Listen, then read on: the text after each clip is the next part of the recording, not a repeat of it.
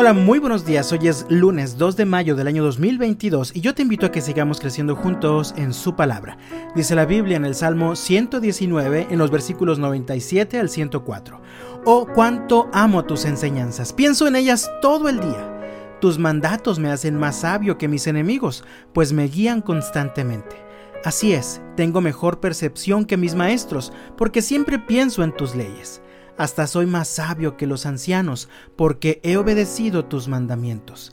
Me negué a andar por cualquier mal camino, a fin de permanecer obediente a tu palabra. No me he apartado de tus ordenanzas, porque me has enseñado bien.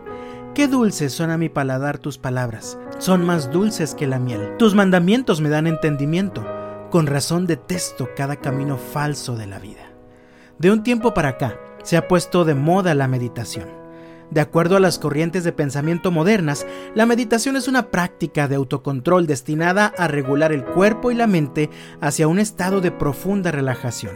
Incluso, según algunos autores, la meditación es capaz de provocar estados alterados de conciencia. Cuando se piensa en meditación, probablemente vengan a tu mente frases como pon tu mente en blanco o respira lento y profundo. Tal vez vengan a tu mente algunas posturas específicas en las que puedes poner tu cuerpo, tus manos, tus brazos, tus piernas. Todo lo que he dicho hasta ahora tiene que ver con un concepto de meditación que no corresponde con el concepto de meditación bíblica. Leí en el versículo 97, Oh, cuánto amo tus enseñanzas, pienso en ellas todo el día. Para empezar, cuando hablamos de meditación bíblica, no se trata de vaciar tu mente y ponerla en blanco sino al contrario, se trata de llenar tu mente con las enseñanzas de la palabra de Dios. Pienso en ellas todo el día. La traducción Reina Valera 1960 dice, todo el día es ella mi meditación. La meditación bíblica tiene muchos y muy buenos beneficios para nuestra vida.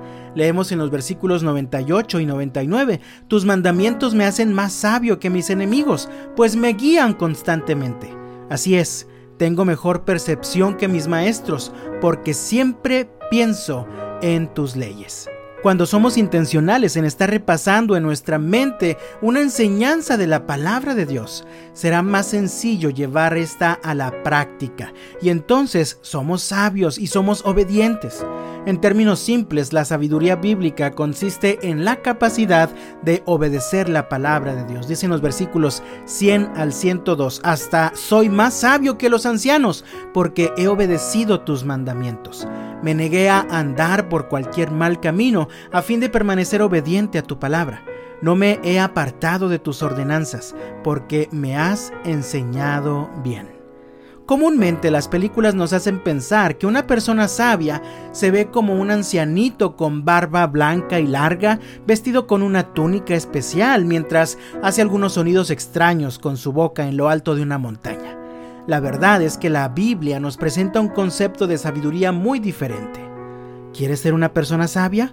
Asegúrate de conocer realmente la palabra de Dios y sé intencional en tratar a tu esposa con amor, tal como nos enseña la Biblia. Sé un buen padre con tus hijos, ámales, instruyelos, protégelos, abrázalos, escúchalos, tal como nos enseña la Biblia. ¿Quieres ser una persona sabia? respeta a tus vecinos, ama a tus compañeros de trabajo. Es más, haz tu trabajo de la mejor manera posible, como para el Señor, como dice la Biblia. Sin embargo, hay una clave importante. Y es, ¿qué lugar ocupa la palabra de Dios en tu corazón? ¿O con qué actitud la recibes en tu corazón? Dice el versículo 103, que dulces son a mi paladar tus palabras, son más dulces que la miel. Por alguna razón, para muchas personas, un postre dulce y delicioso es irresistible. Conozco unos niños que seguido dejan el plato de comida medio lleno porque dicen que ya no tienen hambre, pero en cuanto se menciona la palabra postre o dulce, el hambre aparece milagrosamente. El salmista dice, Qué dulces son a mi paladar tus palabras, son más dulces que la miel. Y al contrario, mis amados, si cada vez que escuchamos la palabra de Dios ponemos cara como si estuviéramos comiendo un bocado desagradable, ácido o podrido, estamos muy lejos de vivir la sabiduría que podemos encontrar solamente en el Señor. Dice la Biblia en Proverbios capítulo 4 versículo 7, adquirir sabiduría es lo más sabio que puedes hacer, y en todo lo demás que hagas, desarrolla buen juicio. Así que, mientras buscamos un avivamiento espiritual entre nosotros, oremos, Señor, ayúdame para amar tu palabra con todo el corazón. Que el Señor te bendiga este lunes y hasta mañana.